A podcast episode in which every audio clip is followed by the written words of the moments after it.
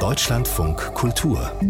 Studio 9 Interview als erstes Bundesland fordern alle baden-württembergischen Landkreiskommunen konkrete Maßnahmen der EU und des Bundes, um mit den vielen Geflüchteten in Deutschland besser klarzukommen. Konkrete Forderungen stehen in einem Zwölf-Punkte-Plan und in Punkt 8 fordern sie verbindliche Integrationsmaßnahmen. Es geht um erwerbsfähige, aber nicht erwerbstätige Geflüchtete. Und warum klappt das aber so schlecht, dass bleibeberechtigte Asylbewerber arbeiten können? Und warum würde gerade Arbeit Ihnen bei der Integration helfen und die Akzeptanz fördern. Das ist jetzt mein Thema im Gespräch mit dem Oberbürgermeister von Stuttgart, mit Frank Nopper, CDU. Schönen guten Morgen. Ich begrüße Sie, Frau von Billerbeck. Anfang der Woche haben 35 Kommunen in Baden-Württemberg die sogenannte Stuttgarter Erklärung veröffentlicht. Und darin fordern sie konkrete Maßnahmen und warnen vor einem Stimmungsumschwung gegenüber Geflüchteten. Wir kennen solche Proteste aus Flü äh, gegen Flüchtlingsunterkünfte von anderswo. Denken wir an Ubdal in Mecklenburg-Vorpommern. Gibt es in Stuttgart inzwischen ähnliche Tendenzen? Vielleicht noch eine Ergänzung. Es sind nicht 35 Kommunen, es sind alle drei kommunalen Spitzenverbände, der Gemeindetag Baden-Württemberg, der Landkreistag Baden-Württemberg und der Städtetag Baden-Württemberg. Und in diesen drei kommunalen Spitzenverbänden sind alle baden-württembergischen Kommunen und alle baden-württembergischen Stadt- und Landkreise organisiert. Also es ist die gesamte kommunale Phalanx aus Baden-Württemberg, äh, die diesen Zwölf-Punkte-Plan unterstützt. Jetzt zu Ihrer Frage, Frau von Willerbeck. Ähm, wir haben keine ähm, äh, Situationen wie in Mecklenburg-Vorpommern, äh, jedenfalls keine vergleichbaren Situationen. Die Hilfsbereitschaft bei der Unterbringung und äh, bei der Unterbringung von äh, Geflüchteten aus der Ukraine war und ist groß. Aber zur Wahrheit gehört auch, es gibt enorme Vorbehalte und auch Widerstände, ähm, wenn wir eine größere Zahl von Geflüchteten ähm, in den Stadtbezirken oder Stadtteilen vor Ort unterbringen müssen, zum Teil müssen wir aus organisatorischen Gründen eine größere Zahl von Geflüchteten in relativ kleinen Stadtteilen unterbringen.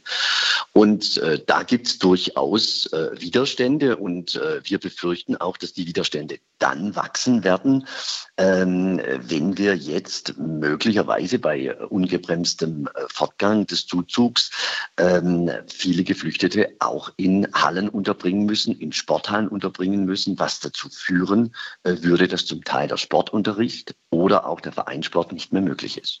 Im vergangenen Jahr wurden in Deutschland ja fast 28 Prozent mehr Asylanträge eingereicht als 2021. Wie viele Geflüchtete leben denn derzeit in Stuttgart bei Ihnen?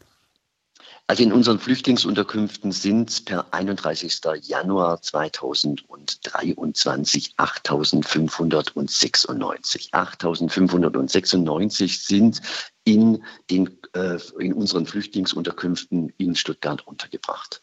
Eine Forderung in dem Papier lautet ja, Geflüchtete sollen schneller arbeiten dürfen. Zurzeit ist das ja nur ukrainischen Flüchtlingen erlaubt. Es kommen aber weiterhin sehr viele aus Syrien, Afghanistan, afrikanischen Staaten. Warum dürfen sie gar nicht arbeiten? Ähm, das ist ja so nicht ganz richtig. Äh, die äh, Menschen aus Syrien, äh, aus afrikanischen Ländern, aus anderen arabischen Ländern äh, das Asylverfahren durchlaufen haben. Wenn sie also eine Bleibeperspektive haben, dürfen sie durchaus äh, erwerbstätig äh, sein. Aber diese sogenannte Integrationsquote, also ähm, die Quote derjenigen ähm, Asyl, bleibeberechtigten Asylbewerber, ähm, die entweder in einer Berufstätigkeit, also in einer Erwerbstätigkeit sind, äh, in einer Berufsausbildung oder in einem Sprachkurs, ist viel zu niedrig und deswegen auch unsere Anregung, unser Vorschlag, äh, dass diejenigen, die nicht in einer solchen Maßnahme sind, die also nicht erwerbstätig sind, dass die äh, gemeinnützige Arbeiten verrichten. Auch, äh, und ich betone, gemeinnützige Arbeiten verrichten können. Es ist ja durchaus eine Chance ähm, für die Geflüchteten ähm, äh, im Rahmen des Integrationsprozesses. Ich glaube nicht, ähm, dass es im Interesse der Geflüchteten ist, ähm, überhaupt nichts zu tun.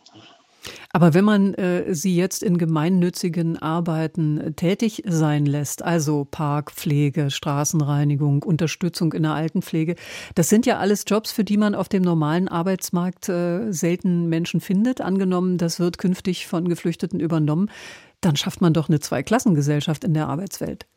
Das sehe ich deswegen nicht so. Erstens äh, bin ich, äh, wie viele andere auch, für die Einführung einer allgemeinen Dienstpflicht, gerade auch für deutsche Staatsangehörige. Und zum Zweiten äh, sind Geflüchtete in diesem Verfahren doch in einer Sondersituation. Ähm, Sie könnten übrigens Geflüchtete in dieser äh, Konstellation, die möglicherweise einen befristeten Aufenthaltstitel haben, können auch Bonuspunkte sammeln, dann für einen unbefristeten Aufenthaltsstatus. Und im Übrigen ist ja gerade das ein Argument, wenn wir da keine Kräfte finden, dann brauchen wir erst recht Geflüchtete, die bei uns sind und die ähm, in äh, derzeit nichts zu tun haben. Warum sehen Sie äh, diese gemeinnützige Tätigkeit auch als ersten wichtigen Schritt an? Ich halte das deswegen für wichtig, äh, weil erfahrungsgemäß es immer schwerer wird, wenn man längere Zeit nichts get getan hat, dann in den Arbeitsmarkt zurückzukehren. Zum Zweiten äh, sollten, sollte diese gemeinnützige Tätigkeit auch mit einem Sprachkurs äh, verbunden werden. Äh, es gibt den Geflüchteten Motivation, es gibt den ähm, Geflüchteten Akzeptanz äh, und es ist durchaus auch im Interesse der Aufnehmen, des aufnehmenden Landes oder der aufnehmenden Kommune. Schnellerer Zugang zur Arbeit für Geflüchtete, das wird ja seit Jahren gefordert. Warum tut sich da so wenig? Ja, das müssen Sie die Bundespolitik fragen, die Bundespolitiker fragen. Äh, also wir haben zum Teil äh, Insofern muss man die, müssen sich die Kommunalpolitiker auch an die eigene Nase fassen. Zum Teil haben wir die Möglichkeiten, mehr zu tun und dann wird es eben vor Ort zu wenig umgesetzt, aber zum Teil fehlen auch die Regelungen. Der Stuttgarter Oberbürgermeister Frank Nopper war das von der CDU über Arbeit als Weg, auch gemeinnützige Arbeit, um Geflüchtete besser zu integrieren und als Mittel auch um zu verhindern, dass die Stimmung gegen sie sich aufheizt. Ich danke Ihnen für das Gespräch. Sehr gerne. Machen Sie es gut. Tschüss, Ade.